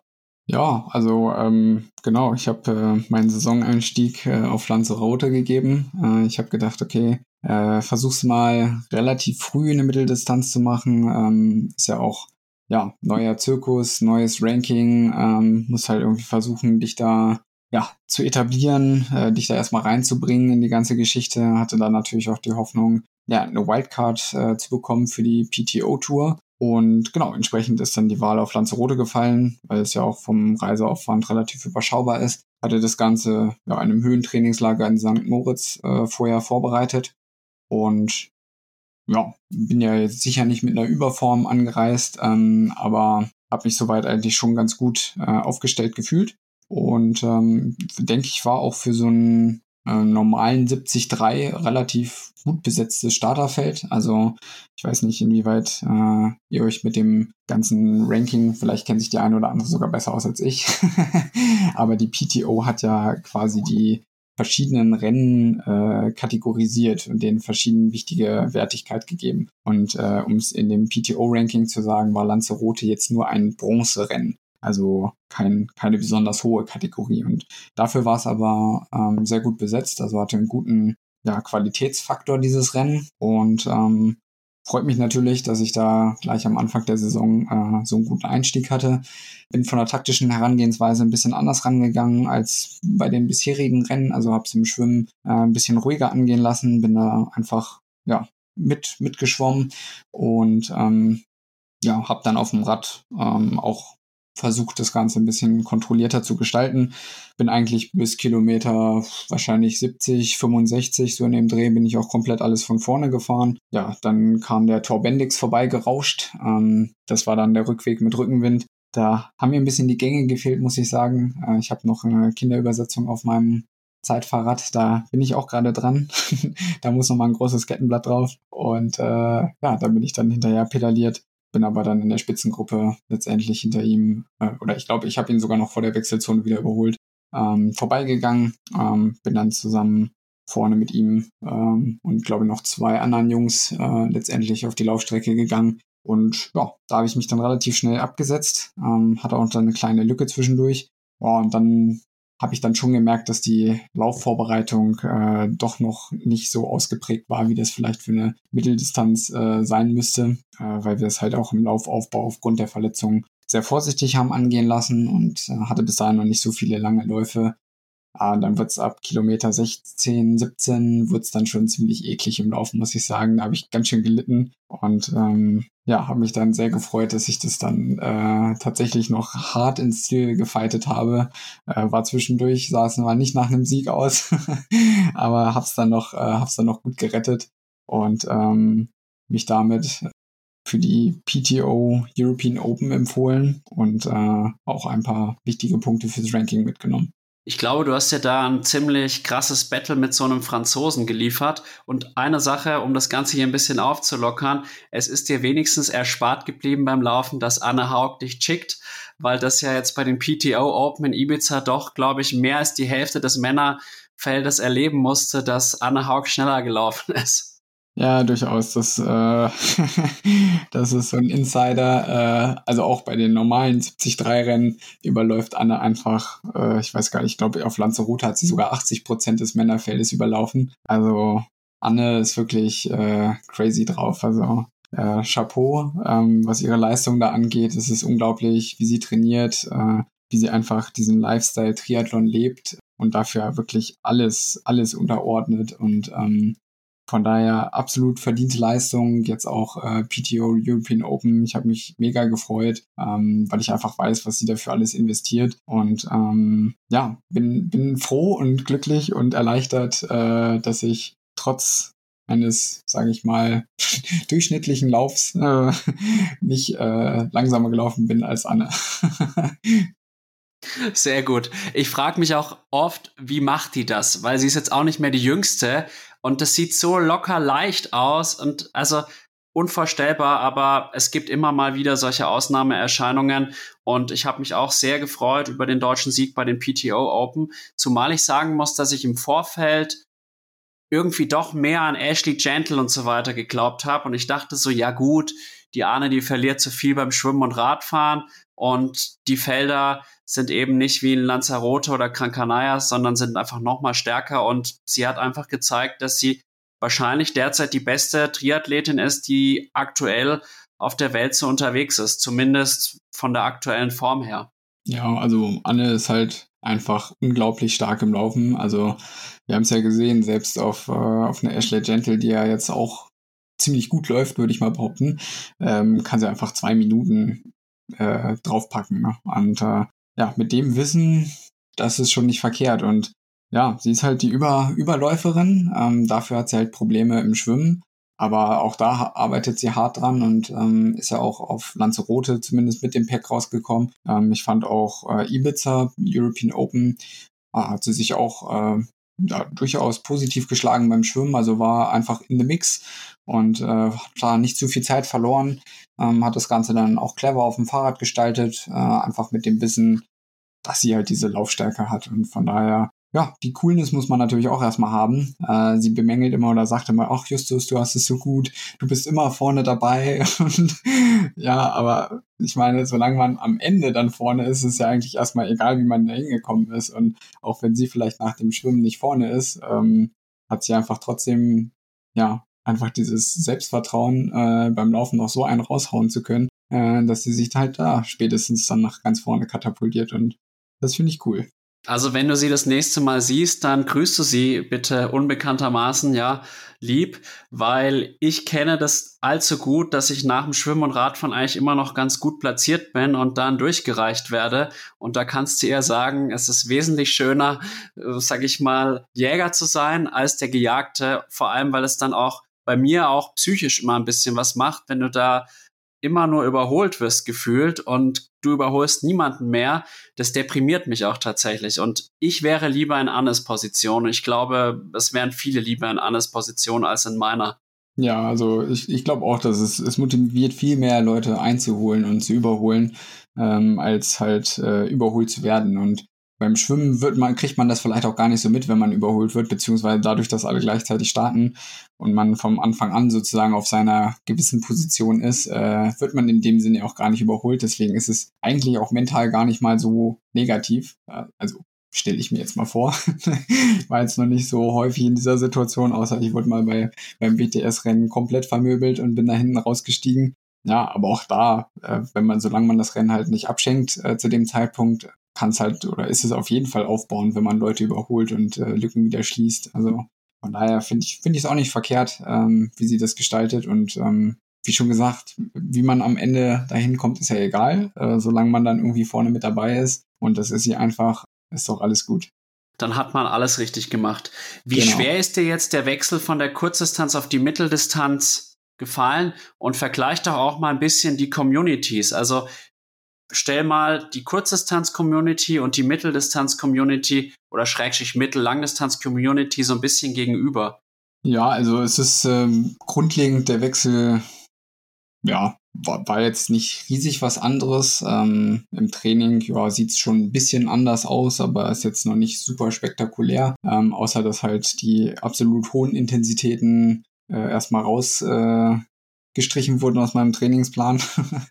ähm, aber ansonsten ist einfach diese Mitteldistanz schon noch sehr nah an der Kurzdistanz dran. Und ähm, ja, von daher war einfach das Leistungsvermögen jetzt am Anfang schon ganz gut vorhanden. Ähm, lässt sich sicher noch ein bisschen schleifen, äh, weil ich halt schon nach den Rennen sehr leide jedes Mal. Äh, ich hoffe, dass das ähm, ja über das Jahr hinweg äh, auch besser wird und mit jeder Mitteldistanz, die man so macht, dass man sich von dem Spaß auch ein bisschen schneller erholt. Ähm, aber da hängen auch viele Faktoren noch so mit dran, äh, wo ich einfach besser werden muss. Äh, Nutrition während, während des Rennens und so Geschichten, denke ich, haben da auch einfach noch einen großen Einfluss. Und ähm, ansonsten von der Community an sich, sage ich mal, unter den Profis ist es, würde ich sagen, ähnlich. Ähm, sind alle super, super lässig, entspannt drauf, ähm, macht einfach Spaß, äh, mit den Leuten abzuhängen, sich auszutauschen. Der größte Unterschied ist, glaube ich, Social Media. Also auf der Mitteldistanz, äh, da muss man auch irgendwie Social Media King sein. Ähm, da, da ist jeder aktiv und äh, völlig in Action. Auf der Kurzdistanz äh, spielt das eher weniger eine Rolle. Da ist das halt, ja, scheinbar irgendwie hat sich das noch nicht so etabliert. Das machen da noch nicht so richtig viele professionell ja, von daher, das, das ist so der größte Unterschied. Und ansonsten, wenn man das ein bisschen weiter fest, ähm, ja, mit, mit auch ähm, Altersklassenathleten, da muss man ja sagen, auf der Kurzdistanz gibt es das ja gar nicht. Also wenn da ein Weltcup ist oder selbst wenn man jetzt vom Europacup redet, äh, WTS-Rennen immer gar nicht, da, da finden halt keine, keine Wettkämpfe für Altersklassenathleten statt. Und dementsprechend äh, ist man in der Blase immer so ein bisschen für sich irgendwie unterwegs, was ja einerseits auch irgendwie sehr schade ist. Und ähm, das ist halt komplett anders auf der, auf der Mitteldistanz, dadurch, dass man ja in einem Rennen mehr oder weniger zusammen startet. Man teilt sich eine Wechselzone, man ist zusammen auf der Laufstrecke äh, unterwegs. Ja, also das äh, ist schon mal ein komplett anderer Zirkus und das äh, ist eigentlich ganz cool. Also ich denke, dass das für die Altersklassenathleten vielleicht auch äh, cool ist. Das kann ich natürlich aus meiner Perspektive nicht so beurteilen. Aber ich finde das als Profi auch äh, eigentlich ganz schön, bisher wurde ich da auch noch nicht so belagert, dass ich sage, okay, vielleicht äh, nervt es auch irgendwann. ähm, aber bis jetzt ähm, ja, habe ich es eigentlich so genossen und ähm, finde es eigentlich ganz cool. Also ich muss sagen, ich bin ja Altersklassenathlet und tatsächlich geht es mir so, dass ich das extrem genieße, dass eben Profis und Amateure in einem Feld starten und man sich dann zumindest auf meinem Leistungsniveau, auf dem ich unterwegs bin, auch auf der Strecke dann nochmal begegnet. Man wird dann auch mal überrundet oder so beim Laufen. Dann weiß man, der ist sieben Kilometer vor einem. Aber ich hatte es tatsächlich auch schon, dass dann ein Profi, den Namen sage ich jetzt mal lieber nicht, äh, so eingegangen ist, dass ich ihn wieder zurück überrundet habe. Und insofern, da merkt man halt, die Profis leiden genauso, vielleicht manchmal sogar noch mehr, weil die auch noch mehr an die Grenze gehen müssen. Und mich motiviert es auch tatsächlich. Und das finde ich auch das Coole eigentlich, an dem Mittel- und Langdistanz-Triathlon. Und deswegen kann ich da auch tatsächlich ein bisschen mehr Begeisterung für aufbringen, auch deswegen, weil man mehr Einblicke hat. Also gefühlt, auch wenn ich das Triathlon-Magazin oder so anschaue, ist der Fokus doch sehr auf Mittel- und Langdistanz. Und die Kurzdistanz spielt nur am Rande eine Rolle, was eigentlich schizophren ist in meinen Augen, weil wenn man mal ganz ehrlich ist, einige Leute, die sich jetzt auf Mittel- und Langdistanz als Profi bezeichnen, die wären wahrscheinlich auf der Kurzdistanz überrundet und völlig chancenlos. Ja, durchaus. Also ich denke, das ist halt auch ein Faktor einfach. Ähm, dadurch, dass man dasselbe Rennen bestreitet, hat man auch die Möglichkeit, als Age-Grupper eins zu eins sich zu vergleichen mit den Profis. Also man kann gucken, die sind die gleiche Schwimmstrecke geschwommen. Was bin ich geschwommen? Was sind die da vorne geschwommen? Und das gleiche kann man beim Radfahren und beim Laufen machen. Und dadurch kann man die, diese Leistung, die da erbracht wird, auch viel besser einschätzen. Und ich glaube, das ist ein bisschen das Problem an dieser Kurzdistanz, dadurch, dass halt der Zirkus da immer so ein bisschen für sich ist und dann ist es halt schwierig, Strecken miteinander zu vergleichen. Also ich kann ja jetzt schlecht hergehen und sagen, okay, ich habe jetzt äh, eine Sprintdistanz äh, gemacht beim, was weiß ich, Vogue-Triathlon in Pusemuckel und vergleiche das mit dem WTS-Rennen in Abu Dhabi. Weil die Schwimmstrecke kann halt unterschiedlich lang gewesen sein, die Radstrecke, die Laufstrecke, ähm, alles schwierig. Und ähm, ja, von daher fehlt da, glaube ich, auch so ein bisschen ja, dieses äh, Gefühl dafür, was, was auf der Kurzdistanz für eine, für eine Leistung erbracht wird. Und das ist halt, die Leistungsdichte ist super, super eng oder auch dadurch, dass das Rennen viel kürzer ist, kann man sich viel weniger Fehler erlauben oder man muss halt auch äh, bei den hohen Intensitäten, man muss einfach on point sein, weil sonst hat man einfach gar keine Chance. Und ähm, ja, also ich wurde früher, das war eher noch so in meiner Zeit als äh, Nachwuchssportler in der Nationalmannschaft, ähm, wenn wir dann zu Weltmeisterschaften oder Europameisterschaften geflogen sind und sind dann so in unserem Dress irgendwo im, im Langstreckenflieger unterwegs gewesen. Und dann wurde man mal von Leuten angesprochen, oh hier, ich sehe hier Nationalmannschaft, Germany, Triathlon, was, was macht denn ihr so? Und siehst aber noch ganz schön jung aus für Triathlon. Äh, da hat man denen erstmal erzählt, ja, ich hier Nachwuchs, ne, ich mache hier Sprintdistanz. Ach ja, was Sprintdistanz? Was macht man da so? Und äh, dann erzählt man denen, was, was für Strecken man da absolviert. Und also wirklich überdurchschnittlich häufig kriegt man dann als erste Reaktion, ah, okay, ja, das schaffe ich auch. So von den Distanzen her.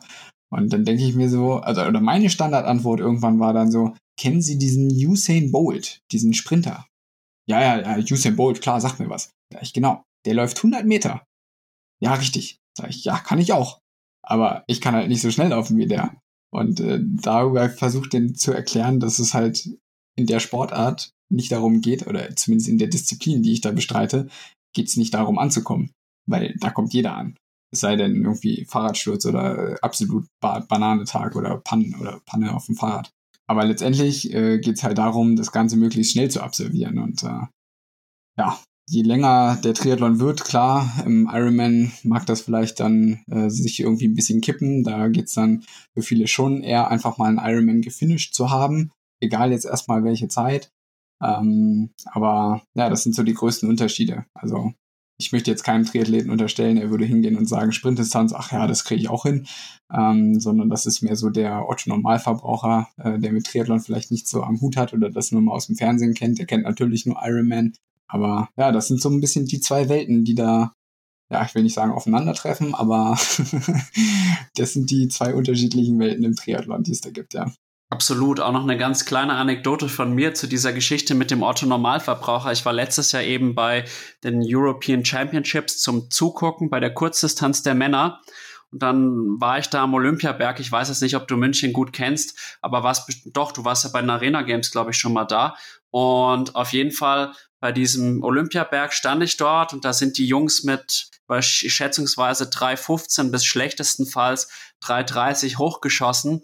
Und dann war da so ein älteres Ehepaar. Ich glaube jetzt tatsächlich einfach zufällig da, haben einfach das gut gefunden, dass da ein bisschen was los ist, dass der Sport ist.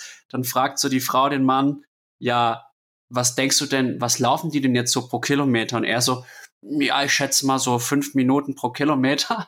Und da habe ich mir so gedacht, okay, du hast echt überhaupt gar keine Ahnung von dem Sport, aber schön, dass du da bist. Und man braucht ja auch Leute, die eben jetzt nicht so in der Szene drin sind. Und ich merke das ja auch selber. Ich bin ja selber jetzt auch Age-Group-Triathlet und auch sehr im Triathlon drin und ich verfolge da alles und verfolge jeden Profi gefühlt. Und da ist man, glaube ich, auch sehr in seiner Bubble und der Otto-Normalverbraucher weiß halt einfach nicht, der hat den Bezug dazu nicht. Ja, durchaus. Also ich glaube, wenn, wenn man einem Triathleten erzählt, die laufen da mit drei Minuten null den Kilometer oder sogar manchmal drunter über die zehn Kilometer, ähm, dann kann er das schon so ungefähr einschätzen, was da abgeht. Wenn man das jetzt dem Otto Normalverbraucher nochmal wieder versucht zu erklären und sagt, okay, die laufen 30 Minuten oder drunter auf 10 Kilometer, dann denkt er kurz nach und sagt, okay, das ist, das ist schnell, oder? Und dann sagst du, ja, das ist verdammt schnell. Aber die können das dann trotzdem überhaupt gar nicht einschätzen, aber ich denke, so wird es uns ja auch gehen, wenn wir jetzt in anderen Sportarten uns umschauen, ähm, irgendwas, wo man sich halt vielleicht gar nicht auskennt. Ja, das ist halt einfach so. Das ist, glaube ich, extrem schwer ähm, nachvollziehen zu können. Also ähnliches ist zum Beispiel, fällt mir jetzt gerade, weil wir vorhin davon gesprochen haben, im, im Touren. Also ich kann ungefähr, würde ich mal behaupten, einschätzen, was das für eine Leistung ist, was so ein Profiturner da am, am Reck, am Barren, an den Ringen, ähm, was, was der da vollführt. Weil ich habe das selber mal gemacht und ich weiß, wie schwer das eigentlich ist. Ähm, aber wenn man das so einfach mal sich im Fernsehen anguckt und das sieht, dann denkt man sich so, das sieht ultra einfach aus, was der da macht. Aber das ist wiederum die Kunst. Also Leistungssport ist halt, wenn es einfach aussieht und du bist trotzdem gut oder schnell dabei, dann machst du es richtig. Mhm. Und wenn du halt drei Minuten durch die Gegend läufst und das sieht aus wie fünf Minuten, wenn einer da drauf guckt, dann hast du, glaube ich, was richtig gemacht. so kann man sehen, würde ich auch sagen. Aber gut, sprechen wir noch mal kurz über diese ganze Mitteldistanzgeschichte. Welche Möglichkeiten haben sich denn jetzt auch für dich ergeben an neuen Möglichkeiten durch den Wechsel auf die Mitteldistanz? Ja, ähm, letztendlich ähm, bin ich jetzt halt noch ein bisschen freier geworden durch die Geschichte. Also ich habe ja schon die letzten Jahre, dadurch, dass ich ja mit dem Dan Lorang als Trainer ähm, schon immer einen externen, oder das heißt immer, schon sehr lange einen externen Coach hatte. Dan war ja mal Bundestrainer, aber seitdem ja, bin ich ja beim Dan unterwegs. Und ähm, deswegen habe ich die letzten Jahre eigentlich schon so ein bisschen diese Freiheit genießen können, dadurch, dass es einfach keinen Bundestrainer gab, der das Ganze so ein bisschen zusammengehalten hatte und die klassischen Trainingslager mit der Triathlon-Nationalmannschaft, so wie ich das von früher kenne, kannte, wie auch immer, die gab es einfach die letzten Jahre nicht. Man versucht das jetzt wieder so ein bisschen einzufangen und zu etablieren. Ja, finde ich auch gut. Ähm, aber ja, wie gesagt, die letzten Jahre gab es das nicht. Von daher bin ich oder kenne ich diese, diese Flexibilität und dieses äh, gewisse Maß an Selbstorganisation schon ganz gut, weil jetzt ist man sein eigener Chef, ähm, muss sich selber überlegen, okay, wann, wo, wie lange gehe ich ins Trainingslager, ich muss das alles organisieren. Aber letztendlich ist das für mich nichts Neues. Selbes gilt halt für die Rennen. Das Anmeldeprozedere ist halt ein bisschen anders, aber ansonsten setze ich mich da auch mit meinem Trainer halt zusammen und sage, okay, wie sieht's aus, was für Rennen haben wir vor, was wollen wir machen, ähm, wie machen wir das, wie bereiten wir das vor? Und dann gibt's halt einen Plan. Und ja, wie so oft, ne, Pläne sind dafür da, über den Haufen geworfen zu werden und angepasst zu werden, aber ähm, das, äh, da hat sich jetzt nicht großartig äh, irgendwas in die Richtung äh, verändert. Profi-Triathleten, vor allem auf Mittel- und Langdistanz, sind ja auch mehr oder weniger kleine Ich-AGs und selbstständige Unternehmer, kann man nicht anders sagen. Und ich glaube, dass du dich da bisher echt ganz gut bewegst. Du hast jetzt auch schon mehrfach deinen Coach, Dan Lorang, angesprochen. Dan Lorang ist für mich sowas wie ein gutes Beispiel, wie der Jupp Heinkes der Triathlon-Szene, kann man vielleicht sagen. Also mit der erfolgreichste Trainer, Coach von Jan Frodeno, Coach von Lucy Charles, Coach von Bora Hans Grohe, Coach von von dir Anna eben, Haug. Anne Haug, genau, nicht zu vergessen. Wodurch zeichnet sich denn die Arbeit mit Dan Lorang aus? Ja, also äh, erstmal muss ich sagen, manchmal frage ich mich, wie der das eigentlich schafft, äh, da allen gerecht zu werden. Das fragt sich wahrscheinlich so mancher. Aber ja, also ich bin viele Jahre jetzt schon bei Dan ähm, und muss einfach sagen, ich hatte jetzt nie das Gefühl, dass ich da irgendwie zu wenig Aufmerksamkeit bekomme oder dass irgendwas äh, nicht funktioniert oder irgendwie leidet. Also das ist wirklich äh, beeindruckend, wie er das äh, sein Zeitmanagement äh, da irgendwie alles unter einen Hut bekommt und so viele Sportler auch von verschiedensten Sportarten, was er einfach neben seinem Hauptjob, muss man ja mal sagen, bei Borans Grohe einfach noch macht und machen darf. Also das ist ja auch ein Riesenzugeständnis von seinem Arbeitgeber. Also das ist schon einfach eine coole Sache und ähm, ja, er ist einfach ein zuverlässiger Typ. Äh, man kann ihn jederzeit anrufen, Tag und Nacht, wenn, wenn die Hütte brennt, ist gar kein Problem. Ja, auch wenn er im Urlaub ist. Also ich glaube, als Trainer muss man sich einfach ja, bewusst sein, dass es äh, wie im Sport ähm, eigentlich keine freien Tage wirklich gibt. Also es gibt keine Feiertage, es gibt keinen Urlaub so in dem Sinne. Also er ist einfach für seine Sportler da. Klar, im Urlaub da sagt er dann schon mal vorher Bescheid, ich bin dann im Urlaub und da rufe ich dann nur einmal am Tag abends meine E-Mails ab äh, und lese die WhatsApp. Äh, Wenn es wirklich brennt, dann ruf sie einfach an. Ähm, dann kriegen wir das auch spontan gelöst. Und ja, ich glaube, so ist es halt tatsächlich, wie es auch wirklich im Hochleistungssport nur funktionieren kann. Und gerade auch über dieses Ferncoaching. Also er hat da eigentlich keinen Athleten den er direkt jeden Tag irgendwo sieht. Klar, wenn er jetzt äh, mit Borans Grohe im Trainingslager ist, äh, dann hat er seine Sportler natürlich da irgendwie zusammen und sieht die jeden Tag, aber grundlegend ähm, läuft das Ganze ja so ein bisschen remote von zu Hause. Wir haben da unsere Trainingsplattform, da wird alles hochgeladen, darüber läuft die Kommunikation ähm, größtenteils. Und ähm, also es ist wirklich erstaunlich und ähm, es funktioniert. Also ich bin zumindest äh, happy mit dem, was er da macht. und äh, ich denke, ja, darum geht's ja letztendlich auch, dass der Sportler sich gut aufgehoben fühlt. So ist es. Wie oft seht ihr euch persönlich? Ja, die letzten Jahre haben wir es eigentlich geschafft, einmal im Jahr uns zu sehen. Ich weiß jetzt gar nicht, ich müsste jetzt mal überlegen, ob wir uns letztes Jahr gesehen haben. Ja, kann ich so gar nicht sagen, aber meistens maximal einmal im Jahr sowieso, ja. Das ist wirklich selten und trotzdem gelingt es ihm ja dann, eine persönliche Beziehung zu dir herzustellen, weil im Endeffekt, wie Philipp Seib so schön auf seiner Instagram-Seite sagt, Training is Science, Coaching is Art.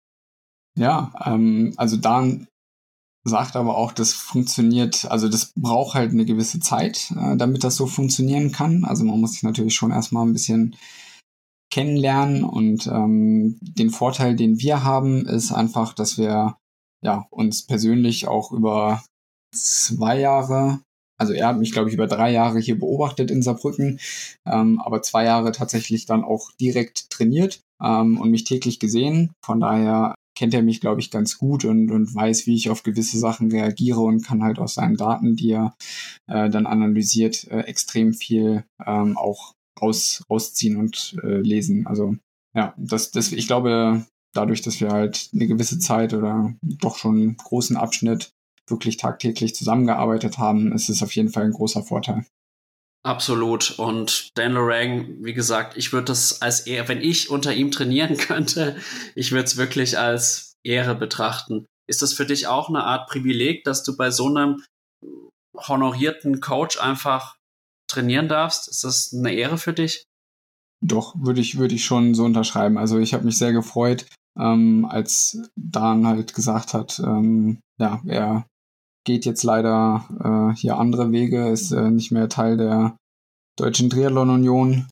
Ja, aber seine Türen stehen weiterhin offen und ähm, als ich ihn dann gefragt habe, ob er sich das vorstellen könnte, mich auch weiterhin zu betreuen, ähm, hat er nicht lange gefackelt ähm, und hat, hat halt zugesagt. Und ähm, ja, das, das fand ich schon, fand ich schon richtig, richtig cool und ähm, durchaus eine große Ehre, neben der ganzen großen Namen, die er sonst so trainiert, äh, Teil, ja, Teil dieser, dieser Gruppe einfach äh, sein zu dürfen, ja. Absolut verständlich. Jetzt habe ich noch zwei Zuhörerfragen oder Zuhörerinnenfragen. Die erste wäre nämlich auch zu Dan Lorang. Es gab auch schlechte Phasen in deiner Karriere. Hast du in diesen Phasen über einen Trainerwechsel nachgedacht? also wenn ich mich so zurückerinnere, würde ich sagen, nicht wirklich. Vielleicht gab es mal eine Phase, aber da war ich nicht bei Dan. Ich sage natürlich jetzt auch nicht keine anderen Namen. Äh, da war ich, ja, da war ich doch ziemlich äh, angefressen und ziemlich hinüber, würde ich sagen, auch, auch so körperlich vom Training. Und da habe ich dann schon mal überlegt. Also letztendlich kam dann natürlich auch ein, irgendwann äh, ein Trainerwechsel, aber äh, letztendlich rückblickend, also in dem Moment habe ich vielleicht darüber nachgedacht, aber rückblickend muss ich sagen, war das, was wir da gemacht haben, wichtig und ich glaube auch in dem Moment richtig. Auch äh, wenn ich es vielleicht als Sportler in dem Moment äh, gedacht habe, oh mein Gott, was machen wir hier eigentlich? Glaube ich schon, äh, dass auch dieser Trainer ein ja gutes Puzzlestück, sage ich mal, dazu beigetragen hat äh, für meine sportliche Entwicklung oder meine sportliche Leistung heutzutage. Genau, von daher, ja, das würde ich jetzt mal Punkt, äh, so würde ich die Frage beantworten.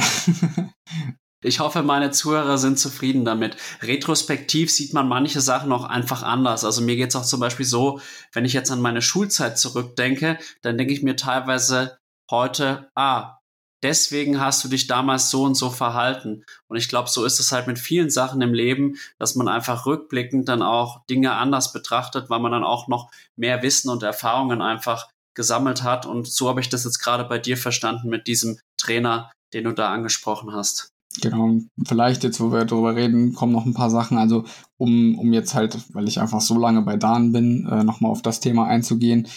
Ich hatte auch natürlich schlechte Phasen mit Dan zusammen. Also, es geht ja nie steil bergauf. Ähm, aber es war eigentlich immer also ich hatte nie das Gefühl, dass es daran liegt, äh, an, an, dem, an dem Trainingsprogramm oder äh, das, was wir da verfolgen, sondern es waren immer andere, andere Faktoren, die da halt reingespielt haben, die mich da vielleicht in meiner Leistung äh, ja, beeinflusst haben. Also ähm, sei es jetzt eine Verletzung, ähm, in gewissem Maß, klar kann man da trainingstechnisch äh, auch gegensteuern, aber das ist halt Leistungssport. Ähm, ich sag mal, von daher denke ich, dass das gehört einfach auch dazu. Und das war für mich jetzt kein, kein Grund zu sagen, okay, ich muss irgendwie was komplett ändern, weil wir schon sehr vorsichtig unterwegs sind, was, was diese Geschichten angeht, weil wir wissen, dass es halt zu Problemen kommen kann. Gerade was meine Achillessehne angeht, äh, bin ich da halt einfach ja, sehr, sehr anfällig für.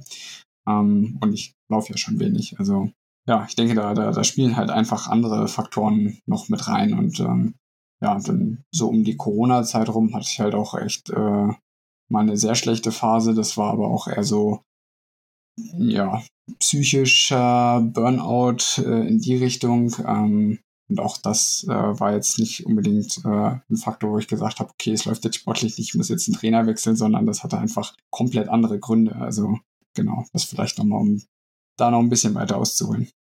Hm, aus Interesse, wie hast du dich dann auch aus dieser psychisch schweren Phase herausgearbeitet? Ähm, ja, ich, also ich habe mir dann professionelle Hilfe geholt, ähm, arbeite mit einem Sportpsychologen seitdem zusammen und ähm, wir haben dann erstmal sportlich alles, also gab ja sowieso wenig zu der Zeit, aber äh, ich habe vom Sport dann erstmal komplett Abstand äh, genommen und habe halt nur mich bewegt, wenn ich Lust drauf hatte. Und ich kann berichten, die Lust war äußerst selten und äußerst gering. ähm, und ja, habe mich dann peu à peu aus diesem Loch, sage ich mal, wieder, wieder rausgearbeitet. Was glaubst du, war die Ursache so, dass du da in so ein Burnout gefallen bist? Oder was Burnout ist zu viel gesagt, aber man kennt es auch. Also bei mir ist es zum Beispiel so, wenn ich überlastet bin, dann habe ich keine Lust mehr auf Training. Und überlastet meine ich, Job, dann noch äh, Training unterbringen, dann tatsächlich auch der Podcast, auch wenn ich den natürlich insgesamt sehr bereichernd finde. Und für mich ist das immer das Zeichen, wenn ich keine Lust auf Training habe, dass ich mental auch überlastet bin einfach. Ja, also ich hatte so zwei verschiedene äh, Formen davon mal. Also das eine Mal war es tatsächlich, da war ich gerade auch äh, in meinem Studium in den Endzügen, Bachelorarbeit stand an und äh, dann ja, war der Druck noch äh, Richtung ähm, Olympische Spiele in Rio 2016. Äh, da war ich derjenige, der den dritten Spot äh, für die Männer quasi gerade sich geholt hatte. Also, dass wir drei Nationenplätze haben. Also war irgendwie aus sportlicher Sicht war der Druck extrem hoch. Dann habe ich in der Uni ein bisschen übertrieben, vielleicht ein bisschen viel gemacht. Also es war alles einfach zu viel. Und dann hat es wirklich Puff gemacht und das hat dann auch ähm, eine ganze Weile gedauert, bevor der Körper da wieder Leistung zugelassen hat. Und ähm, ja, dann jetzt äh, Corona-mäßig, da war es äh, unter anderem so, dass es halt ja einem doch irgendwie von heute auf morgen der Boden irgendwie unter den Füßen weggerissen wurde. Und ähm, das, wofür man eigentlich tagtäglich aufsteht und äh, sich quält, das hat nicht mehr stattgefunden, das gab es nicht mehr. Und dann kann man jetzt natürlich sagen, ja, kommt schon noch irgendwann wieder nutze die Zeit und äh, arbeite jetzt, was weiß ich, äh, an sämtlichen Schwächen und ziehe voll durch. Gab sicher auch genug Leute, die das konnten, aber in dem Moment, für mich war das, also das, das ging halt einfach nicht, weil ich teilweise nicht mehr wusste, hört sich jetzt blöd an, ne? aber ich, äh, ich wusste nicht mehr so genau, wofür mache ich denn das jetzt ja eigentlich.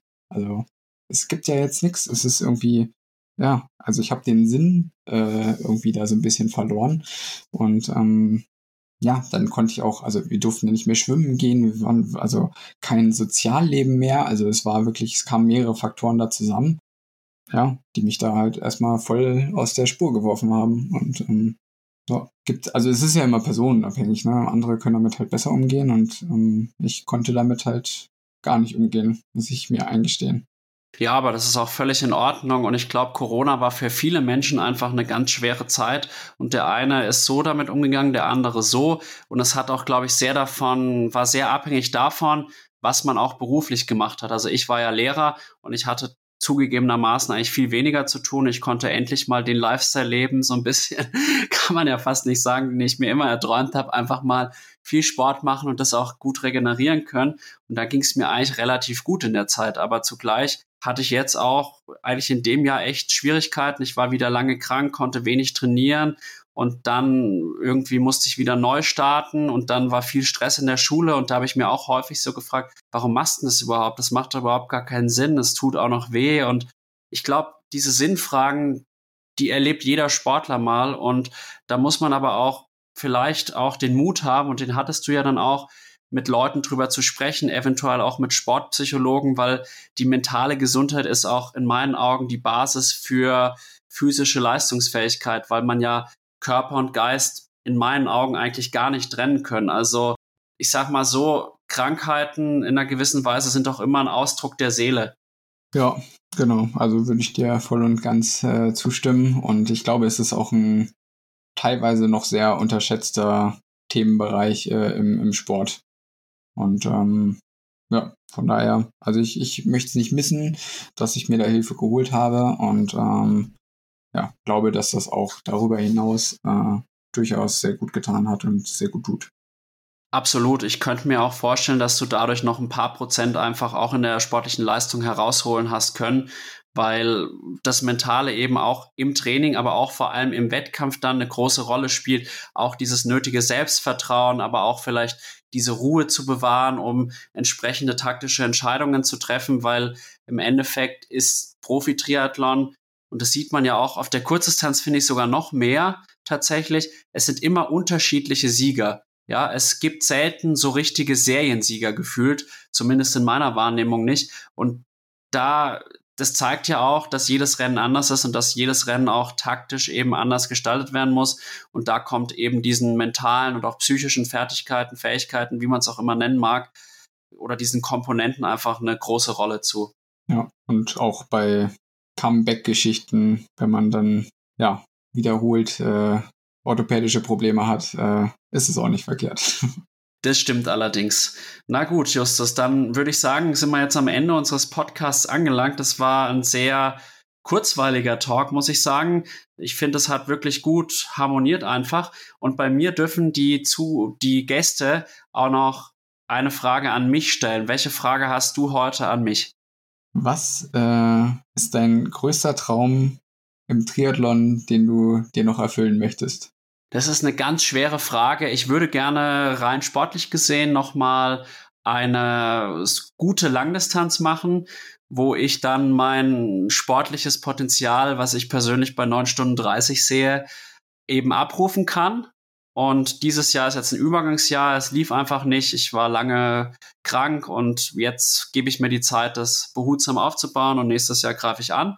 Und ansonsten würde ich sagen, habe ich tatsächlich auch gewisse Ziele hier mit dem Podcast. Ich würde das einfach gerne noch weiter intensivieren und würde mich freuen, wenn einfach noch mehr Hörerinnen und Hörer das Ganze sich anhören, weil ich stecke viel Energie rein, viel Leidenschaft und das macht mir extrem viel Spaß und ja, das sind so meine triathletischen Ziele, würde ich sagen. Dann vielleicht noch eine letzte Frage jetzt von mir an dich, das habe ich jetzt gerade ganz vergessen. Wo startest du denn jetzt das nächste Rennen und was ist das große Ziel für 2023? Ja, der nächste Start ist äh, am 18.06. anvisiert beim Ironman 73 Luxemburg. Also sprich für mich quasi direkt vor der Haustür. Und ähm, ja, danach ist dann das große Ziel die ja, Weltmeisterschaft, 73 Weltmeisterschaft in, in Lahti in Finnland. Hast du da, sage ich mal, eine Ansage für uns parat, welche Platzierung machst du bei der 73 WM in Lahti? Ja, das ist, also mit Platzierungen tue ich mich immer schwer, ne? aber ähm, ja, also hängt natürlich auch davon ab, wie die Vorbereitungen laufen, aber ich würde schon gern irgendwie am, am Podium mich beteiligen, am Podium kratzen. Wenn es richtig gut läuft, äh, ist das auf jeden Fall eine, eine Zielstellung, die ich ja, irgendwo für realistisch äh, einschätzen würde optimistisch, aber man muss sagen, nach den Vorleistungen eben von Lanzarote und auch dem Kraichgau 2022 schätze ich das durchaus realistisch ein. Ich drücke dir die Daumen und ich würde sagen, wir einigen uns darauf, wenn du auf dem Podium stehst, dann sprechen wir hier nochmal bei Klartext Triathlon über dein Rennen, weil das, das möchte ich mir dann eigentlich nicht entgehen lassen, da aus erster Hand die Informationen zu erhalten. Ja, naja, Grundvoraussetzung ist natürlich eine reibungs reibungslose Vorbereitung, das ist schon klar, aber können wir gerne so machen. Wenn das klappt, dann hören wir uns nochmal wieder. Cool, dann freue ich mich. Alles Gute dir und wir bleiben in Kontakt. Danke, danke.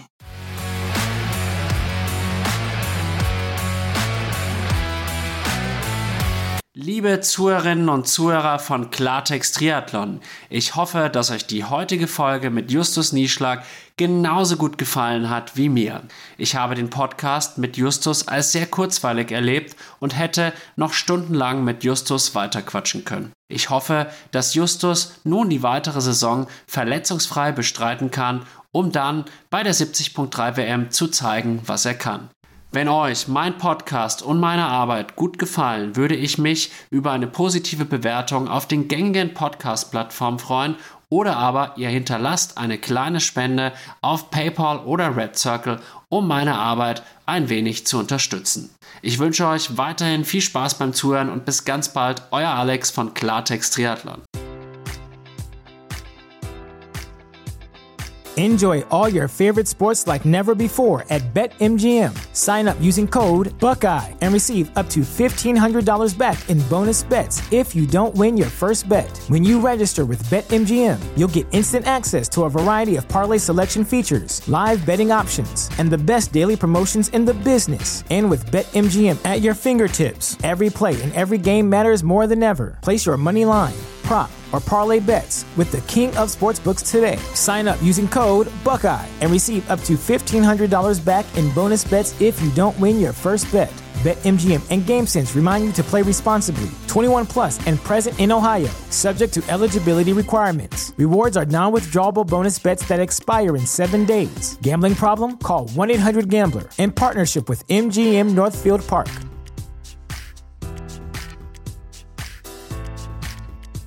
Support for this podcast and the following message come from Corient. Corient provides wealth management services centered around you. They focus on exceeding your expectations and simplifying your life. Corient has been helping high achievers just like you enjoy their lives more fully, preserve their wealth, and provide for the people, causes, and communities they care about. As one of the largest integrated fee only registered investment advisors in the U.S., Corient has deeply experienced teams in 23 strategic locations. Corient has extensive knowledge spanning the full spectrum of planning, investing, lending, and money management disciplines. Leverage Corient's exclusive network of experts to craft custom solutions designed to help you reach your financial goals, no matter how complex they may be. Real wealth requires real solutions. For more information, connect with a wealth advisor today at corient.com. That's C O R I E N T.com. Corient.com.